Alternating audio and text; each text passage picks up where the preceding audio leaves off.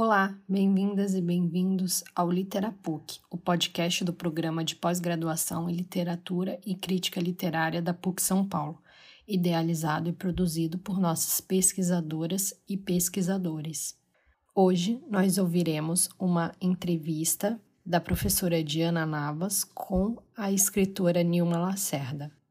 Originalmente, o conteúdo foi gravado no nosso canal no YouTube em 7 de fevereiro de 2022.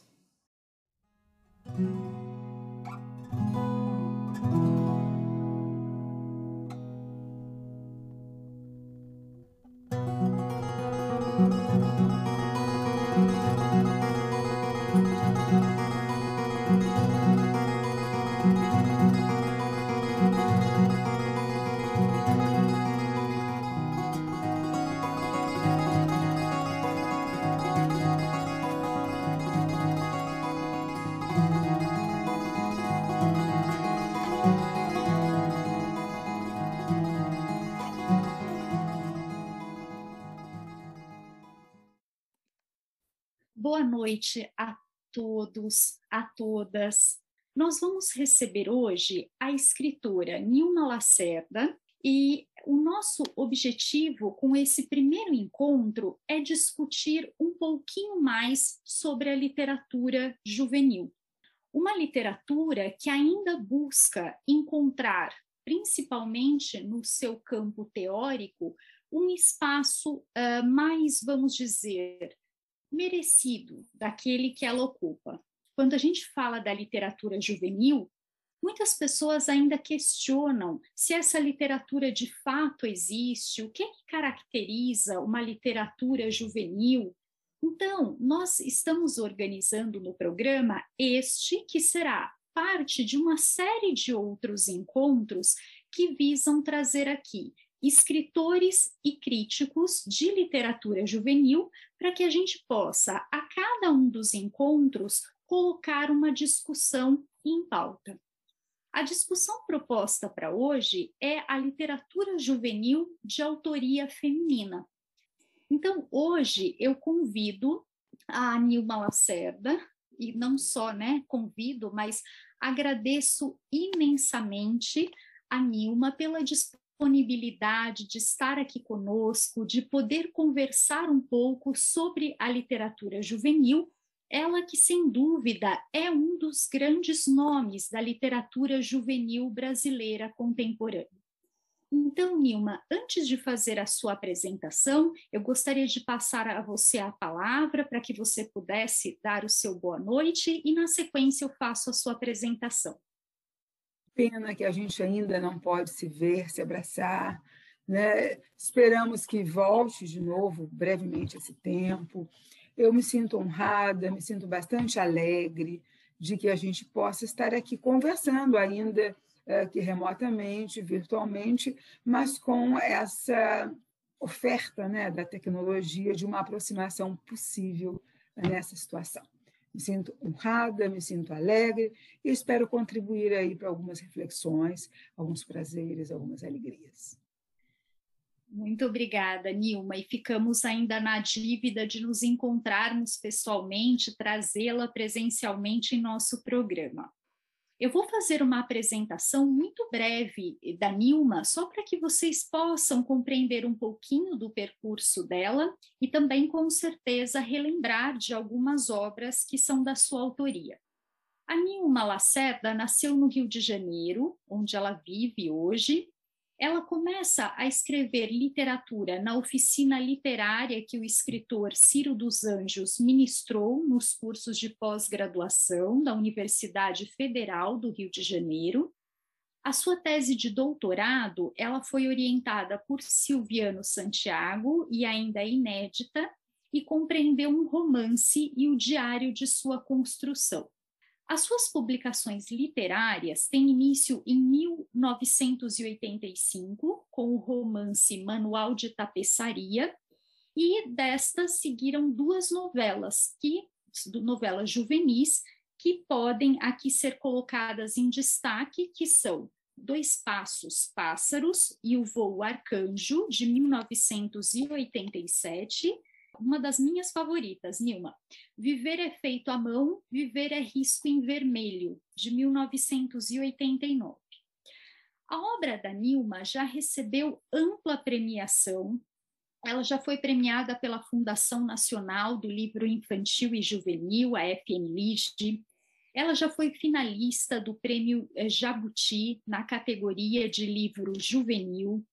Ela já teve as suas obras selecionadas também para o International Board on Books for Young People, que a gente sabe, né, que são aí premiações muitíssimo relevantes na área da literatura infantil e juvenil, e ela tem inúmeras outras obras, como é o caso de Estrela de Rabo e Mais Histórias, Pégaso na Sala de Jantar, Pena de Ganso, Viver é feito à mão, como eu já disse, né? E viver é risco em vermelho.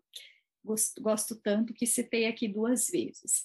Sortes de Vila Amor, é, Cartas do São Francisco, Conversas com Hilke à beira do rio e várias outras.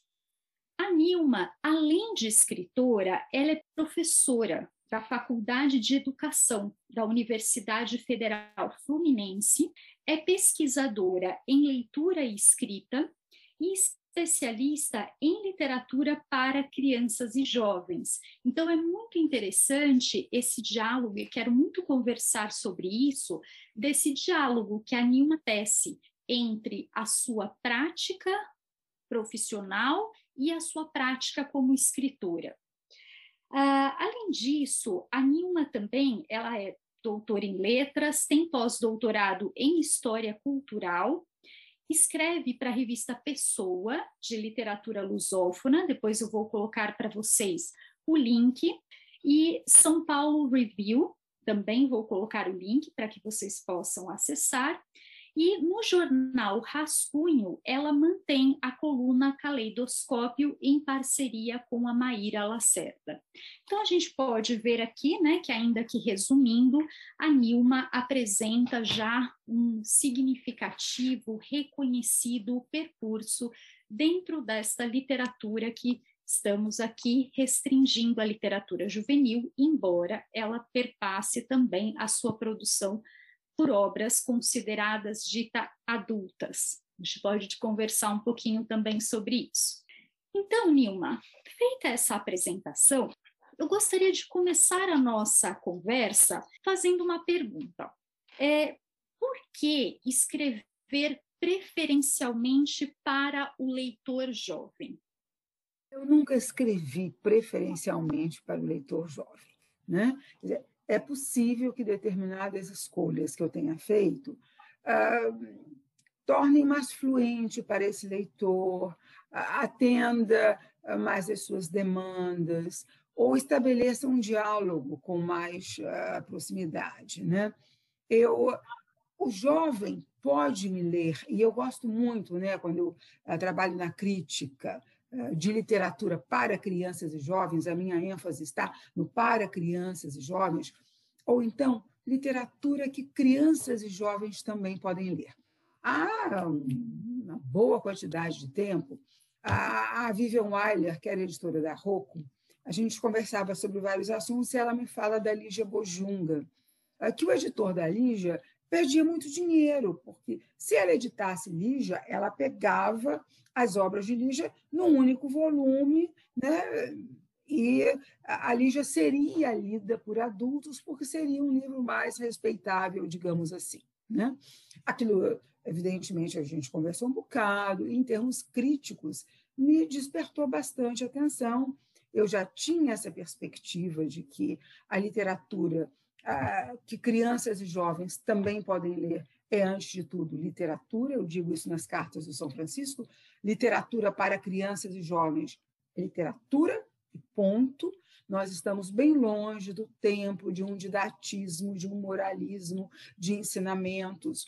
Eu advogo amplamente, estou com uma obra ah, crítica para sair em pouco tempo, que se chama Temas Polêmicos na Literatura, a necessária presença na escola, e vamos falar das questões do mal, as questões relativas ao homoerotismo, as questões religiosas na escola, as perguntas, inquietações sobre a existência de Deus, porque essas são questões, sobretudo jovem, ele quer saber, ele precisa de honestidade, uh, sinceridade.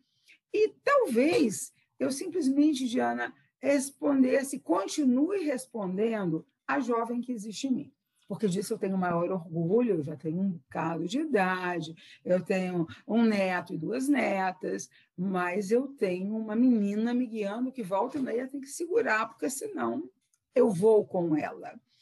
É bem possível que eu continue esse diálogo com a menina, com a jovem, resolvendo muitas das mentiras, muitas das ah, conformações, das hipocrisias que me foram passadas, e, é, com isso, o diálogo com o jovem fique mais direto, mais imediato. As escolhas editoriais têm levado meus livros por aí, né? porque, por exemplo, Dois Passos Pássaros, que você fala, é uma novela. Você vê que não tem, não tem nenhuma ilustração, é, tem uma, um projeto gráfico, que, inclusive, na ocasião, eu fui fazendo, a Record que editou na época, foi generosíssima porque permitiu que eu, sem ser uma designer, mais intuitiva, leitora, fosse armando esse projeto que já vinha na própria datilografia do texto, mas isso é uma novela. Ah, e há muitos anos, a Glória Pires, numa novela da Globo, aquela novela das oito, nove, apareceu lendo este livro. Uma das minhas filhas veio correndo: mãe, mãe, mãe, a Glória Pires está lendo teu livro. Mas eu vi um pedaço e Bom, é que legal, né? Portanto, você vê que a, eu vejo a denominação literatura juvenil como uma etiqueta, Silviano Santiago é quem diz isso, ainda necessária para essa produção, que procura seus sujeitos e procura, sobretudo, seus sujeitos ah, num universo mais generoso, mais franqueado à falta de fronteiras entre idades. Excelente, Nilma. Eu acho que isso vai muito ao encontro de uma outra pergunta que eu ia te fazer, acho que você já traz, né? Que eu ia te perguntar quais são as especificidades desse tipo de leitor, do leitor jovem, que você traz uma questão que tem sido assim alvo de discussão num grupo de estudos que nós temos é, desenvolvido alguns encontros no programa de literatura e crítica e esse grupo tem, tem até se debruçado se não seria o caso de falar em literatura jovem e não literatura juvenil. Jovem no sentido de que ela traria características que são típicas, embora claro que não exclusivas, dessa época da juventude que é essa ideia da descoberta, da experimentação, é, de uma motivação, de uma energia. E aí você me diz, né? Olha, eu tenho essa jovem em mim que eu preciso, né, continuamente aí controlar. Então, eu queria que se você pudesse falar um pouquinho disso. Você acha que que características ou que traços você traz na sua obra que permitem ou, ou, que fazem com que a editora coloque esse rótulo, que faz com que a sua obra acabe sendo lida por esse público? Preciso reler Retrato do Artista Quando Jovem, James Joyce, que inclusive é uma das epígrafes né, do Viver à Mão, Viver é feito à mão, Viver é risco em vermelho. Então, Joyce né, quando escreve o retrato do artista quando jovem, e é uma obra que, inclusive, de, deveria estar circulando entre nossos leitores jovens, nossas leitoras jovens, porque vai trazer exatamente essa inquietação, essa busca da juventude, desse campo. Ah, eu, ah, eu estudei muito, fiz uma série de trabalhos, ah, O Apanhador no Campo de Centeio. É uma obra jovem, é uma obra permanente da indagação, da busca da sinceridade, da falta de hipocrisia, da falta do envelhecimento. Porque envelhecer é anquilosar, é esclerosar, é achar que está acabado. E o jovem que está lá no campo de centeio, e é uma obra-prima, é magnífica, né? e é uma obra de jovens. Uh, pouco lida contemporaneamente pelos jovens, porque nós sabemos de todo uh, um variado processo social uh, que leva este leitor, muitas vezes, a leituras mais rápidas, mais palatáveis, né, mais fáceis, digamos assim, mas quem é leitor, quem é leitora, quem tem realmente uma conexão forte com literatura, com arte, com reflexão, com filosofia, está volta e meia no Apanhador do Campo de Centeio, que foi uma obra que eu li já bem adulta, bem madura, e fiquei absolutamente encantada. Acho interessante é, essa perspectiva da literatura jovem, mas também nessa perspectiva, ah, toda literatura jovem, né? porque toda literatura ela, e aprendi isso com Sônia Breiner, na minha especialização em literatura brasileira, depois no mestrado, a arte ela vai estar sempre, é uma pulsão erótica. A arte não é Thanatos. Mesmo quando você tem lá a Guernica, do, do, do Picasso, e que você tem a morte e a destruição, a Picasso tem uma pulsão de vida, é contra aquele Thanatos, é contra aquela destruição, é a favor da vida, da paz, da calma, né? da, uh, da criatividade no cotidiano, nas coisas né? de todo dia, de todo momento. Então, essa pulsão erótica, ela está na arte, ela está na literatura. O que é jovem, uh, primeiro, ainda uh, um processo de crescimento. A juventude pressupõe sempre né, o vir a ser. E aí eu tenho aqui um vídeo para ver da, da Rita von Hunt, é, que o ser me estaciona, mas vir a ser é o que me move.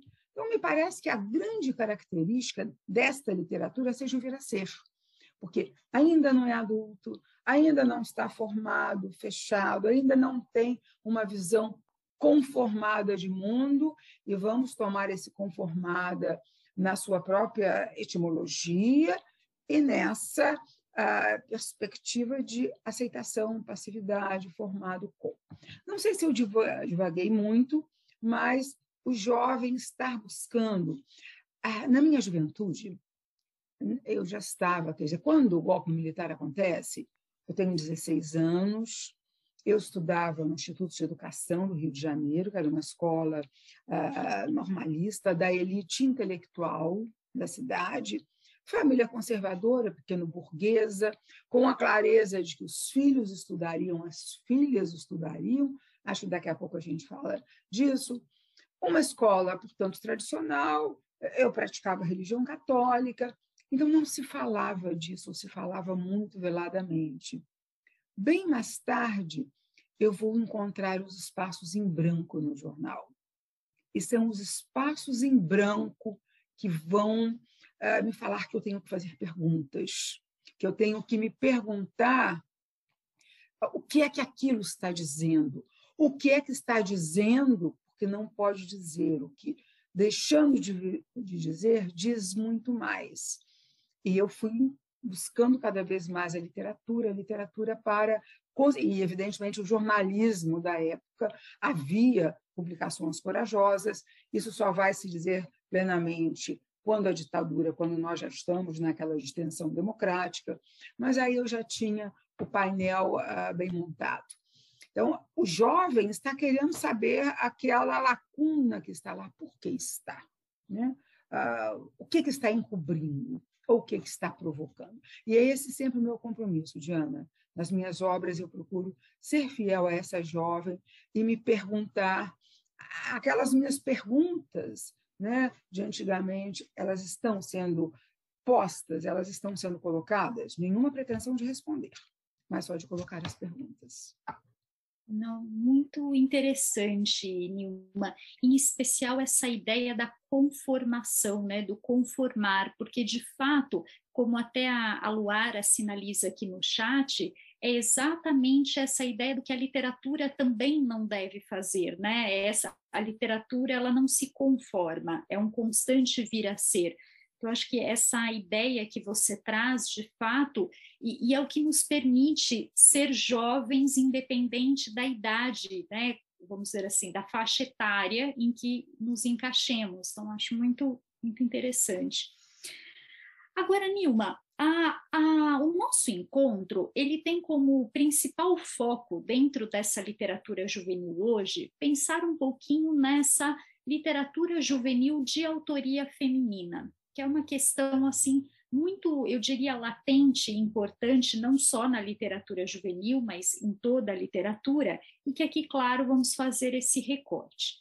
Primeiro, eu queria é, as suas obras, elas trazem um conjunto de personagens, de protagonistas femininas, e eu gostaria já de evidenciar é, que não estamos falando aqui é, de que o simples fato de ter a Nilma como sendo uma mulher escrevendo literatura, é, que não é o fato de ela trazer personagens femininas que fazem é, com que ela garanta voz à, à mulher. Né? Seria assim muito ingênuo da nossa parte imaginar que só porque uma mulher escreve ou então só porque esta traz em suas obras um conjunto de mulheres ali, isso seria o suficiente para garantir a ela voz. Então, não é essa perspectiva que nós estamos concebendo aqui essa literatura de autoria feminina. Então, eu queria, Nilma, que você pudesse falar um pouquinho como você concebe isso. Né? Qual é a sua inspiração para trazer. Primeiro, vamos pensar nessas personagens femininas. Né? De onde é que você busca essa inspiração e, ao mesmo tempo, o que, que você pretende? Né? Claro que, de uma forma geral, ao colocar é, estas personagens, que são personagens pertencentes a diferentes esferas sociais, de diferentes idades, o que, que você almeja com essa, é, essa forma de representar o feminino? A minha primeira personagem, né, protagonista, é a professora pública de manual de tapeçaria. E uh, a literatura não aconteceu como predestinação na minha vida, de forma alguma. Eu uh, me faço, quer dizer, eu sou cúmplice do desejo dos meus pais, de me fazer professora professora primária, já saía, porque naquele tempo a gente fazia o normal no Instituto de Educação, nas escolas normais oficiais do Estado, e você saía nomeada professora pública, você saía funcionária pública, professora, você tinha um emprego, né, um respeito ainda na sociedade uh, naquele momento. E eu sempre realmente uh, me agradava o magistério, Inclusive, foi difícil quando eu me aposento há dois anos e pouco. Foi uma decisão muito difícil. A sala de aula me ensina, né? dialoga com essa menina, com essa jovem, intensamente. Então, essa professora que surge cheia de perguntas é uma professora construída né, com as minhas vivências, as minhas experiências. Antônio Cândido coloca muito bem isso em personagem de ficção. A, a personagem é uma construção mas ela é uma construção que se faz a partir das pessoas reais, de carne e osso, né, que se conhece. Flaubert vai dizer que Madame Bovary, c'est moi, dizer, sou eu. Uh, nos nossos, nas nossas personagens estão as obsessões, as angústias, as lacunas, as perguntas. Uh, acontece manual de tapeçaria e eu me surpreendo, porque eu buscava, eu tinha muitas dúvidas, e aí descubro, não, eu posso escrever, eu uh, tenho leitores uh, e eu organizo o que dizer, embora a minha escrita ela seja sempre em duas ou três vias, ela seja fragmentária, ela vai se organizando ao longo. E mais tarde, eu não lembro exatamente quando, uh, eu me dei consciência de que as minhas personagens eram basicamente femininas, não foi nada pensado, foi acontecendo e um dia eu já tinha dois ou três livros publicados. Nossa, o que é isso? E personagens negras também, né? No Viver é Feito à Mão, Viver é Risco em Vermelho. As protagonistas são negras, são meninas, meninas de periferia, uma escrava, e eu até né, tomando umas notas.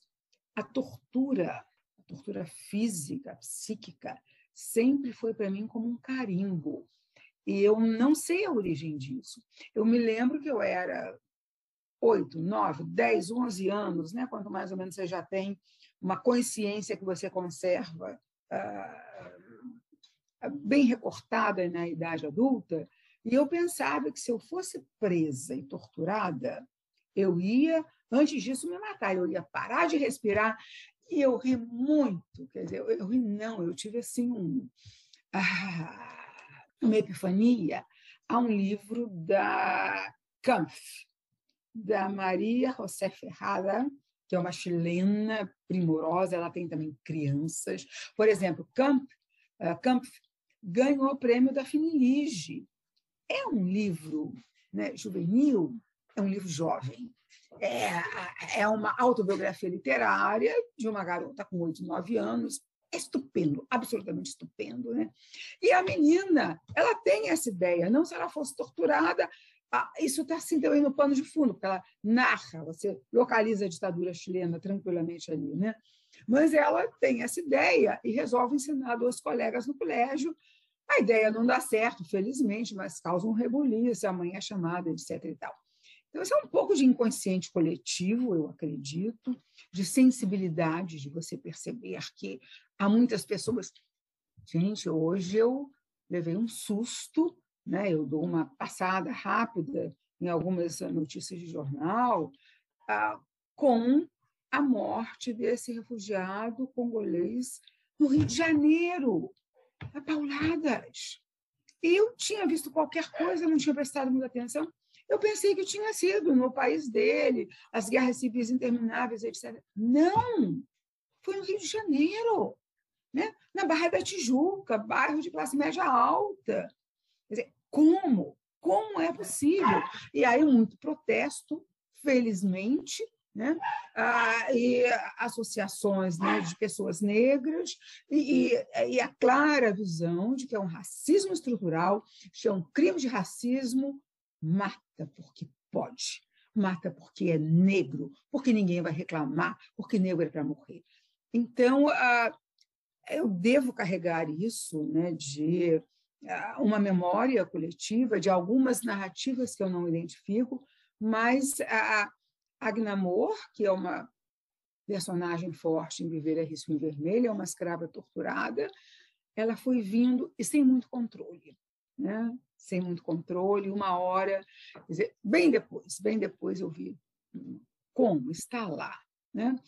Ah, dois Passos Pássaros, por exemplo, foi uma situação muito próxima a mim, muito próxima, uh, convivi com uma situação e que eu precisei escrever para realmente uh, uh, que o fantasma não deixasse de aparecer me perguntando por quê, por quê, por quê.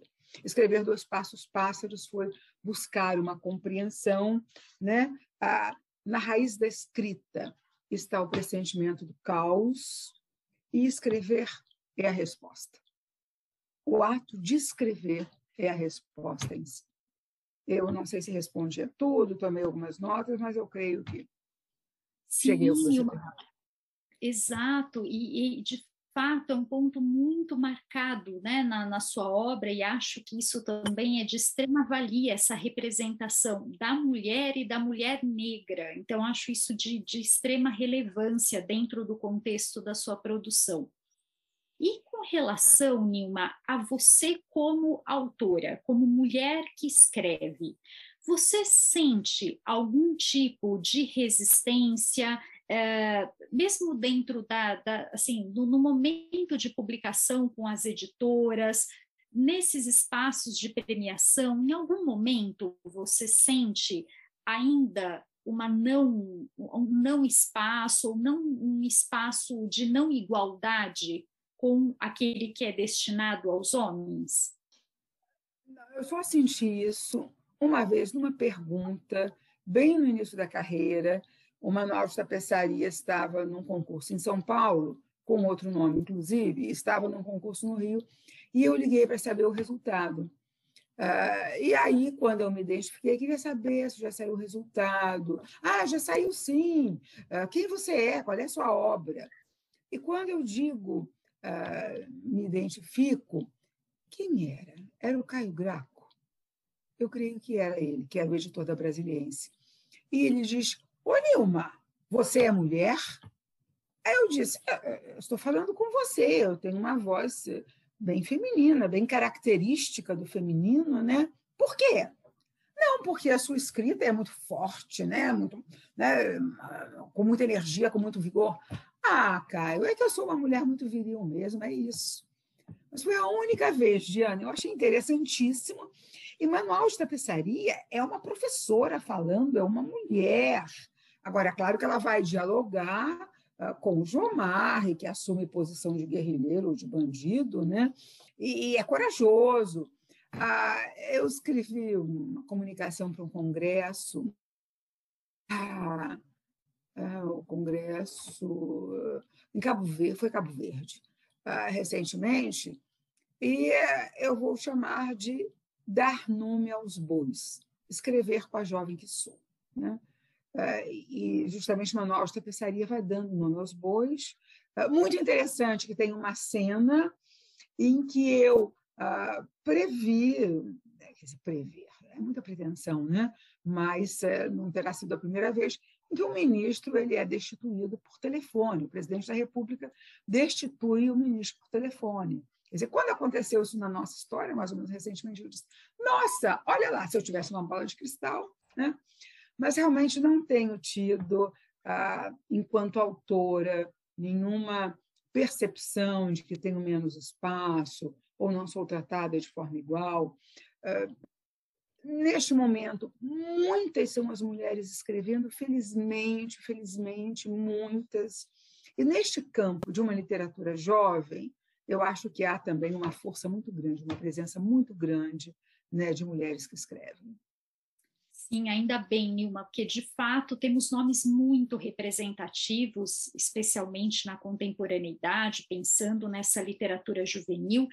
Eu ainda, Nilma, sinto falta é, quando a gente olha dentro dos programas nacionais né, de leitura, de compra de livros para compor os acervos das escolas, eu ainda sinto um número muito menor, sabe, de, de, de, autoras, de mulheres. Mas eu acho que esse é um cenário também em mutação. Eu quero muito acreditar nisso, que cada vez mais estamos investindo nessa discussão do conceito de bibliodiversidade e que isso integra também a, a vamos dizer assim, a pluralidade de, de autores dentro desses espaços. Agora, Nilma, você diz dessas inspirações para a construção dessas personagens femininas e que são é, vozes de fato, elas assumem voz, elas têm um protagonismo, elas mostram o que é ser mulher em diferentes épocas, em diferentes contextos sociais. E qual é, na, na sua opinião, o potencial que isso tem, potencial que a literatura tem, é, no sentido de promover o, o, empoderamento feminino, uma mudança ainda nesse pensamento patriarcal, nessa estrutura que nós temos ainda muito, embora esteja sendo desconstruída, mas ainda muito marcada na nossa sociedade. Então, eu queria que você falasse um pouquinho nessa crença do potencial da literatura como um, um elemento de transformação desse cenário. Pena de Ganso, inclusive a Ana Renhac, é editora da Record. Ele não é editado pela Record, mas Ana e eu fizemos algumas coisas juntas. Ela vai dizer que não, a Aurora foi bem sucedida, a protagonista, que o que ela mais quer é ir à escola como os irmãos são, eles vão, são homens e vão ser doutores. E ela não pode ir à escola. E essa é uma situação real. Uh, Brasil, início do século XX, 1915, 1920, 25, né? Ah, os irmãos são homens, vão ser doutores, mas ela é menina, ela precisa ficar em casa para ajudar a mãe a gerar renda extra para manter os irmãos homens na escola e também ela tem uns ataques, é bom que ela fique perto da mãe. E quando a Aurora morre, das coisas dela vai ser descoberta uma faixinha, uma tira de papel de cartolina, eu sou Aurora. Então, Ana Renhac diz: não, ela consegue, porque ela consegue escrever. Eu sou Aurora. Almejamos que todas as meninas, as mulheres possam escrever. Eu sou Aurora e como Aurora eu quero, eu desejo, eu farei, etc. Né? E esse é um projeto que a gente tem que ter muita clareza, e um projeto que em toda a minha vida de magistério de escritora eu tenho me batido por ele. Daí é, não podemos esquecer que essa conquista da educação feminina ela é muito recente. A minha mãe foi tirada da escola com nove anos, porque ela já sabia o suficiente para fazer as contas do armazém e assinar a certidão de casamento. Olhem a visão do patriarca, isso abre um buraco na minha mãe que nunca se fechou, que era uma mulher inteligente e capaz. E, recentemente, mexendo nos papéis uh, da família de meu marido, no espólio familiar, eu descubro uma declaração uh, de identidade, então era um colégio uh, de educação secundária pública, que reconhecia que aquela aluna era Elza Aurélia Iório e que ela estava apta para fins de ingresso na Universidade do Distrito Federal. Então, eu pego essa declaração, Elza Aurélio, minha sogra, ela não foi à universidade, ela, enfim, ficou doméstica e estragou a vida dela sendo apenas doméstica, né?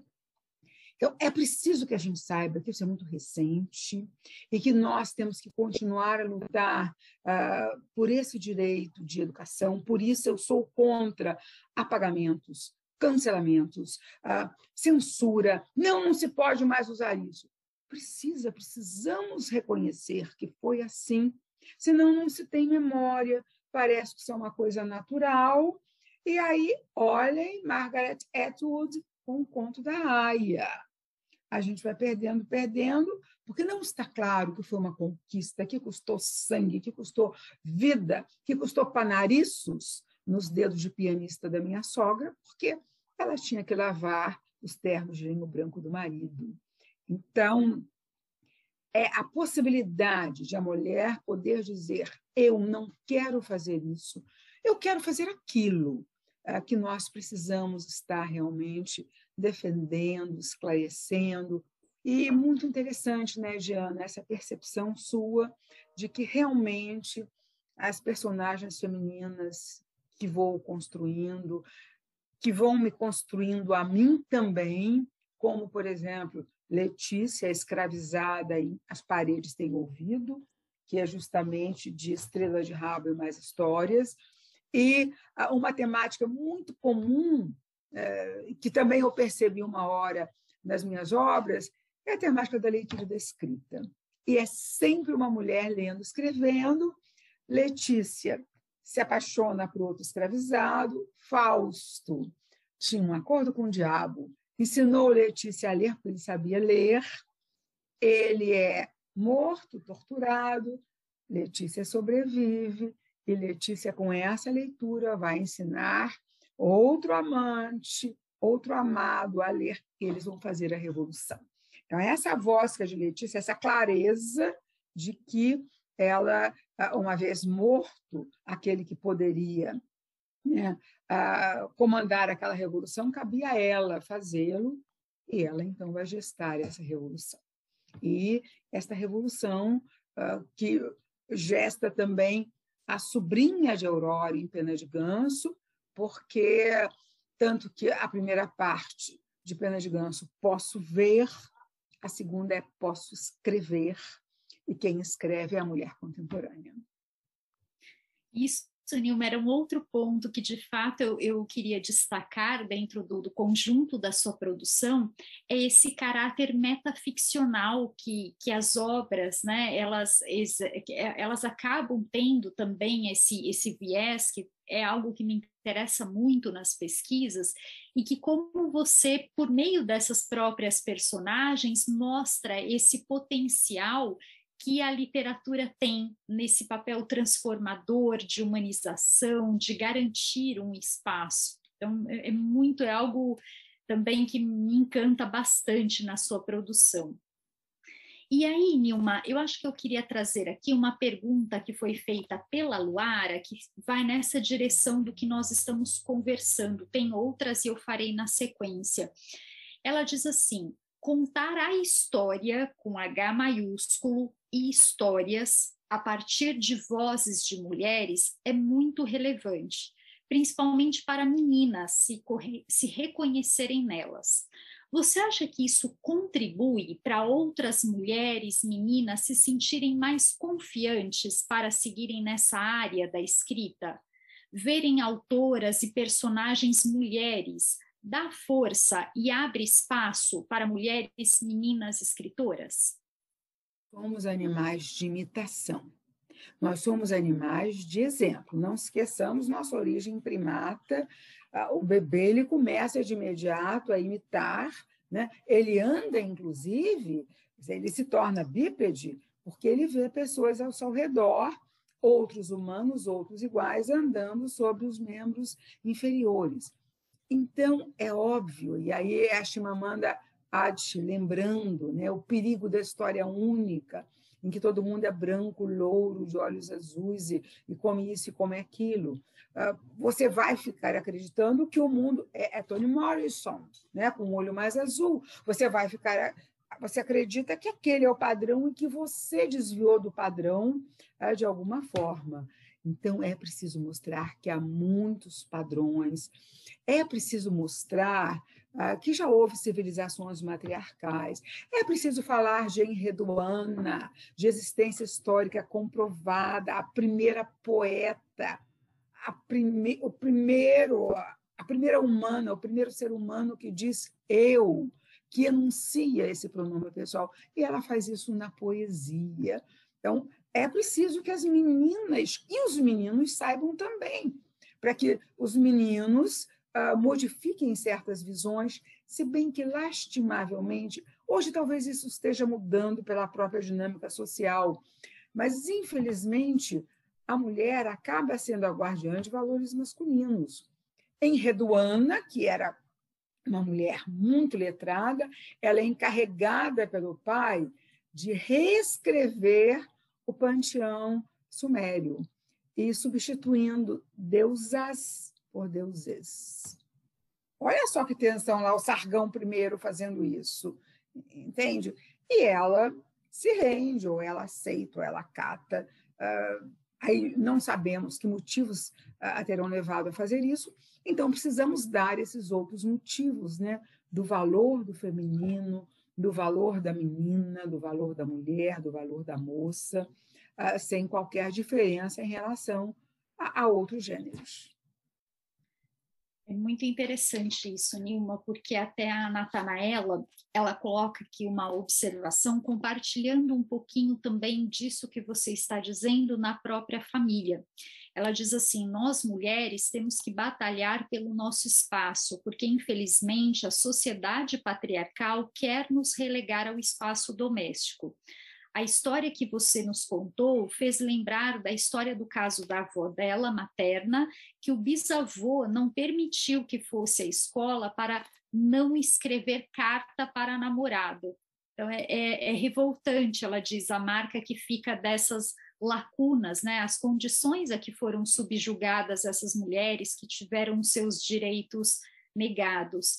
E, e, assim, o quanto a gente ainda precisa lutar por tudo isso, né? Porque, de fato, embora muito já tenha acontecido, a gente sabe que o, o patriarcado está estabelecido. E, e, Nilma, tem uma outra pergunta que é, entra numa questão que eu também queria é, conversar um pouquinho com você, que é, você, além de escritora, é uma pesquisadora na área de literatura, você é professora.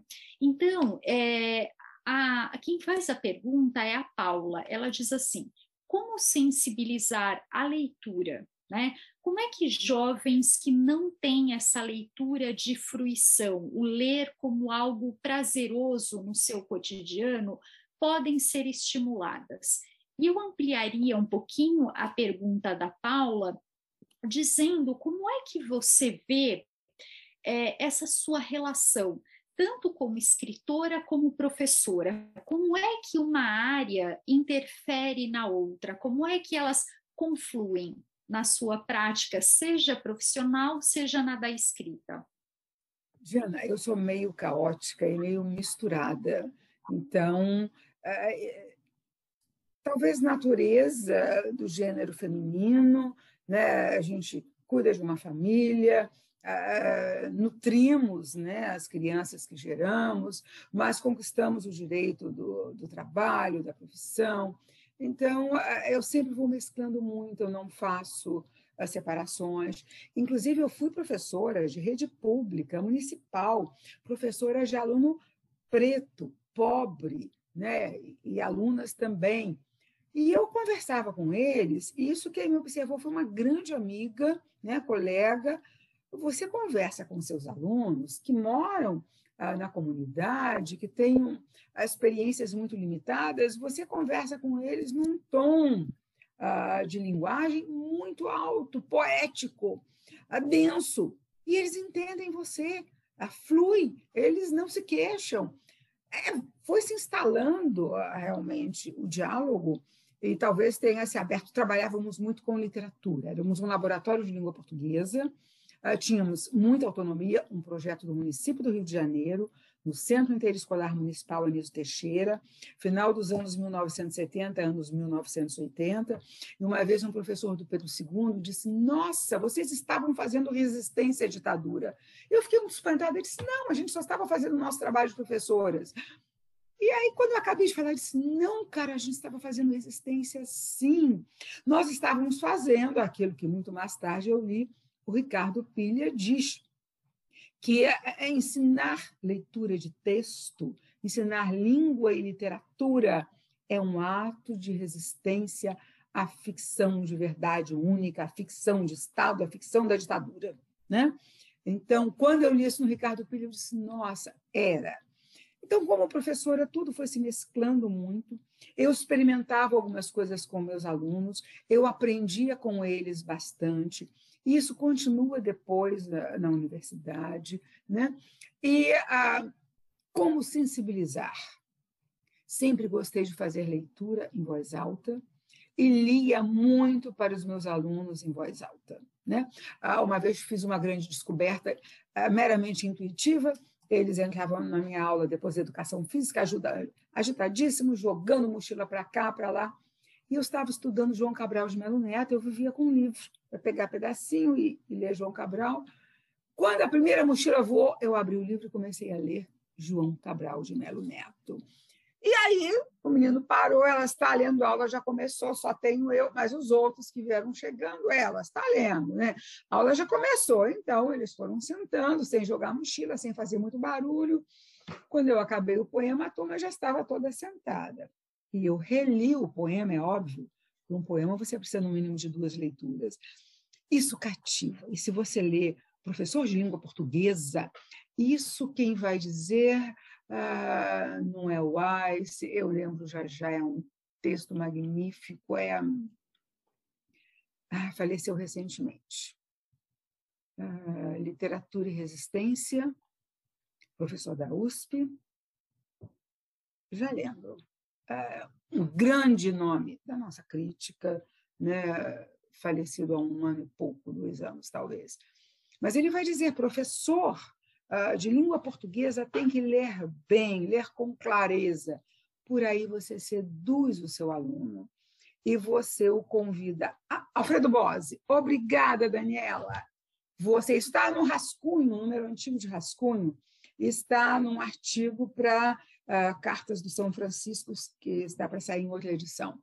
Então, uh, você com essa, esse carinho da voz humana, você convida seu aluno, sua aluna, para o trabalhoso ato de ler.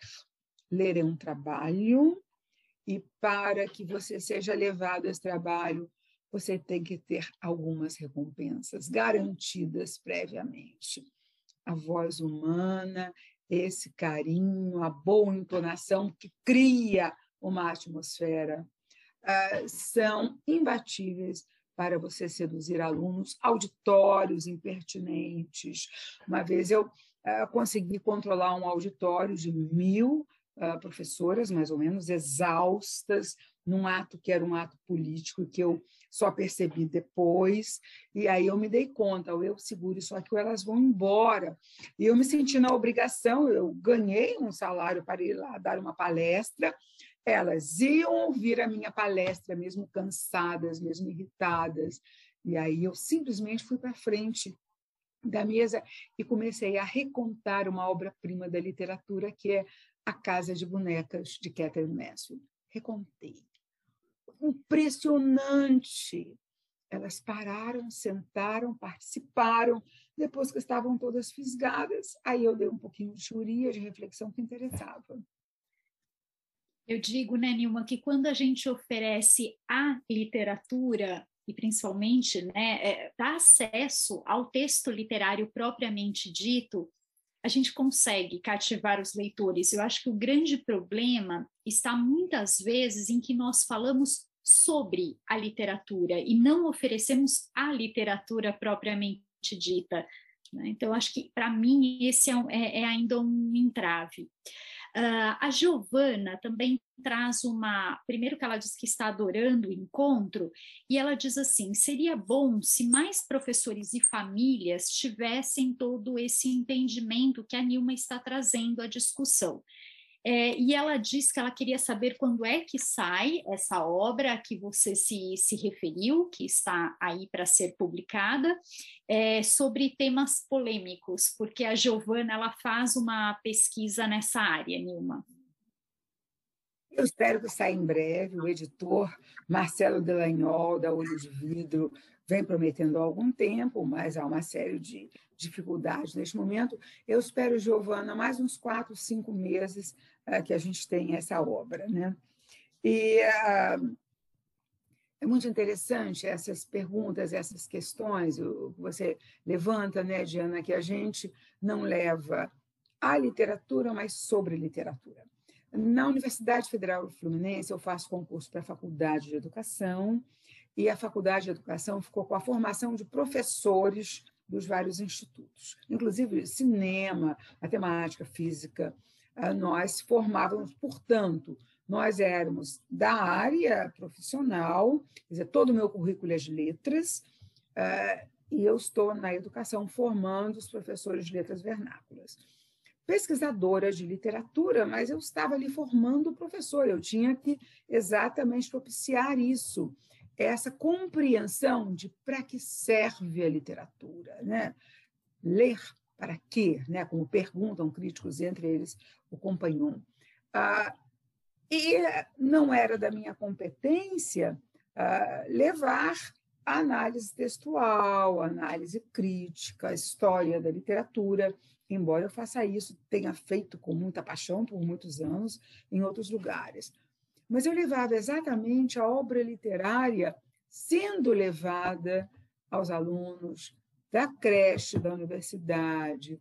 Né? Então, Clarice Lispector para creche, a gente levava para educação infantil, Fundamental 1, 2, ensino médio. E os alunos ficavam muitas vezes sensibilizados, contentes, e eles descobriam exatamente o que você observa.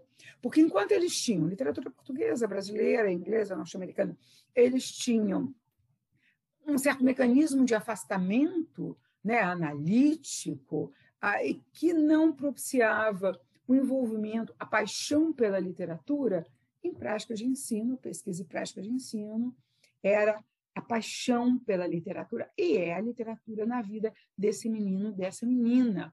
Ah, que respostas pode criar? Que caminhos pode abrir? Exato.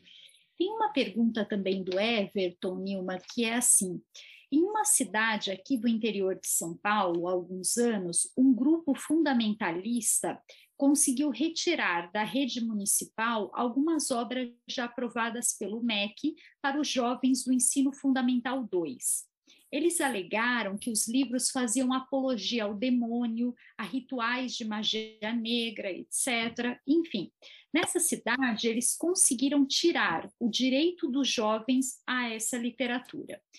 É, você disse que sua nova obra aborda temas polêmicos. Você foi inspirada por algum discurso, por exemplo, de professores que encontram barreiras em suas escolas frente a essa nova onda de censura e ódio? O que te motivou a escrever essa obra?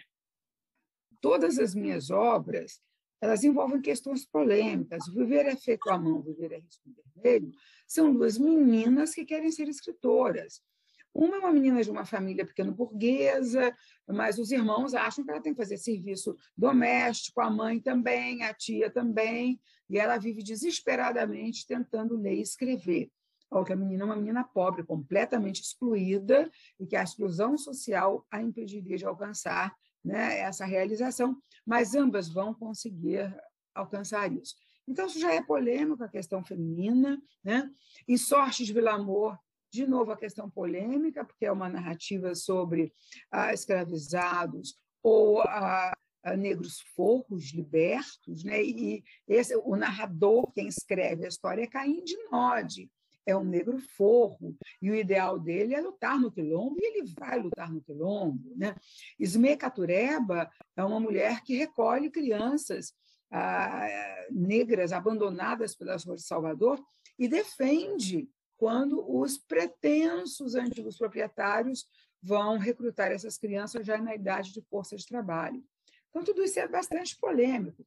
O Estrela de Rabo, bom, Dois Passos Pássaros, que é uma obra que já está esgotada, eu também pretendo reeditar, é o suicídio né, de uma mulher, mãe, e é a família buscando a resposta para esse suicídio. Né? A Estrela de Rabo e mais histórias uh, é você, Pele de Asno, vai retomar a história de Perrault e a história do abuso infantil, né, da menina que vê uh, o pai avançar sobre ela para abusar dela uma vez que a mãe já morreu. E uh, essa menina assume uma posição protagonista. Ela percebe, ela não fica parada como a pele de asno de Perrault, ela vai pedir ajuda, ela sozinha não pode. Então, alguém pode me ajudar? Quem pode me ajudar? E essa menina vai buscar essa ajuda. Ah, que história mais doida é essa? É o jovem vivendo nas comunidades hoje, assoladas pelo, fra... pelo tráfico, pelo crime, esse jovem tentando lidar com isso. Ah, que mais? Ah, na boca do forno é o abandono familiar, alienação ah, parental. Então, todos esses temas são bem polêmicos.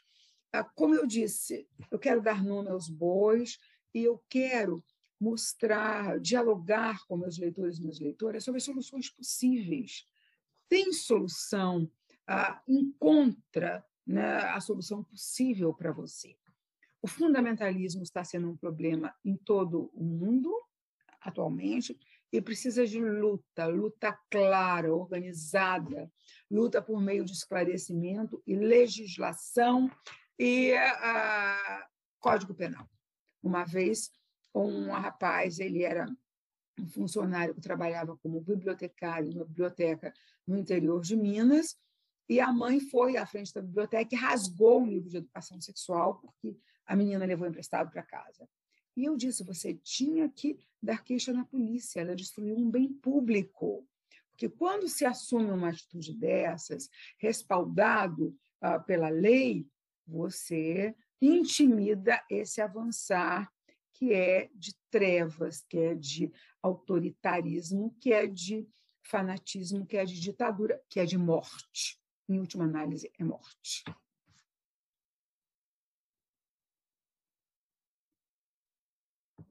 Realmente é uma fala bem potente a sua. Muito obrigada por essa, por trazer estes exemplos é, que perpassam aí o conjunto da sua produção.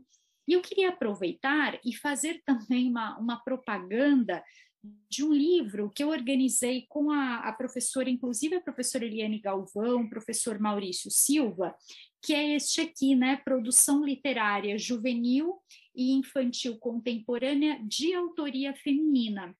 E faço a propaganda. Ele é um livro que foi publicado em 2019 e traz aqui um dos capítulos é exatamente a análise de uma das obras da, da Nilma, né, que é a Sortes de Vila Amor, que é então uma obra analisada aí pela Eliane e pela Cecília. Então, quem se interessar, quem depois quiser mais informações, se interessa por esse tema da literatura de autoria feminina, também fica o convite, é só me mandar o, o e-mail e aí eu posso é, encaminhar o livro a vocês. Tá bom, Nilma, eu queria te agradecer muito por esse encontro.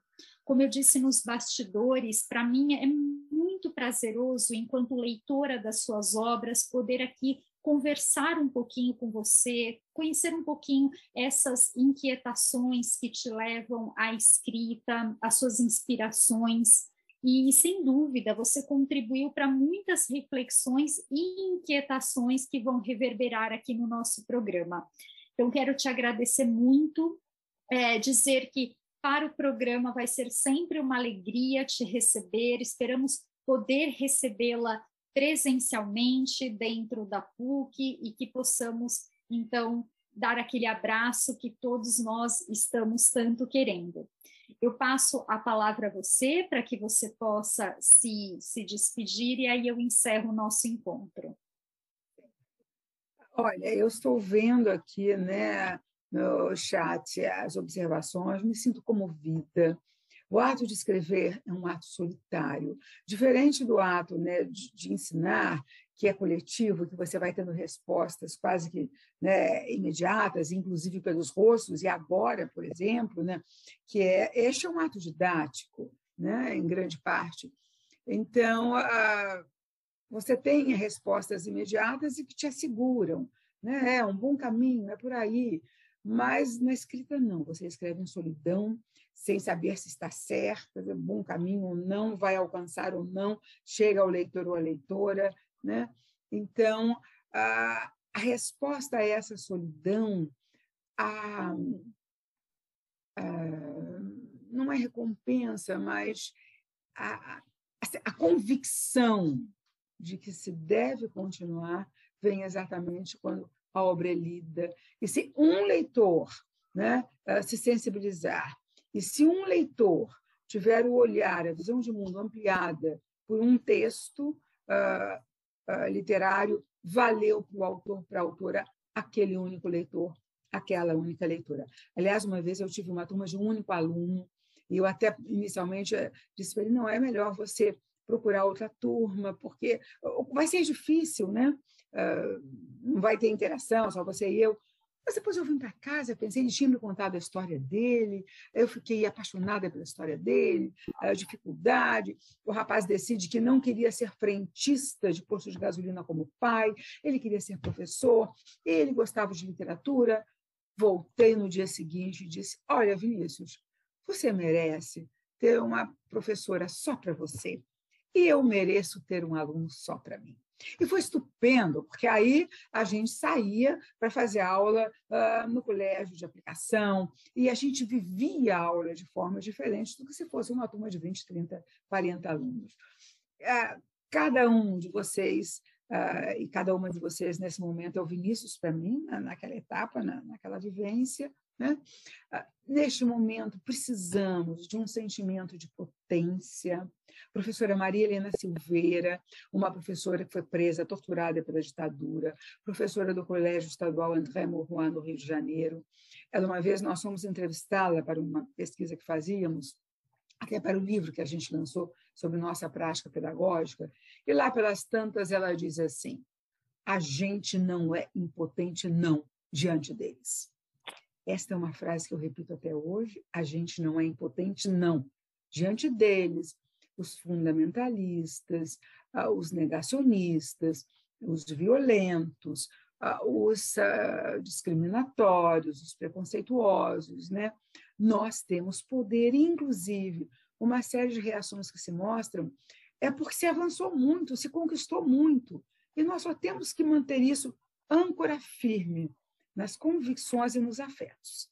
Nesse momento, isso é bastante importante, porque É assim que vamos garantir nossa saúde mental, nossa saúde afetiva e nossa saúde física, porque é o corpo que vai movimentando a gente para que a mente possa uh, compartilhar ideias e conceitos. Então, minha alegria né, é em conhecer uh, os nomes de vocês, em ver intervenções, uh, perguntas, questões, e na sua leitura apaixonada, competente, profissional, Diana, conte comigo. Quando eu for a São Paulo, faça um contato para visitar vocês. Certo? Combinado, Nilma, muito obrigada mais uma vez. Gostaria de agradecer a todos, a todas que estiveram aqui conosco, aqueles que vão assistir a essa gravação depois no nosso canal do YouTube e desejar exatamente isso que a Nilma disse, que nós tenhamos saúde para continuar apesar dos desafios e que nos eh, mantenhamos unidos por essa paixão comum que é a literatura e que nos alimenta a cada dia diante desse cenário ainda tão complicado que vivemos, mas que são esses momentos de encontro que nos permitem respirar. Então, muito obrigada, Nilma, um grande abraço e espero poder em breve encontrá-la pessoalmente. Um beijo, gente, e até mais.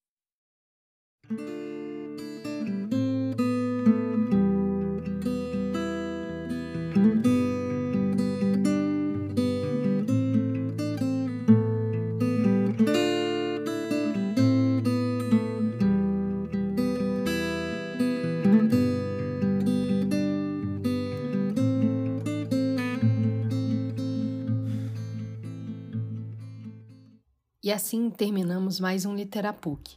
Se quiser acompanhar as notícias e o conteúdo produzido pelo programa, basta seguir os nossos perfis nas redes sociais. Até mais!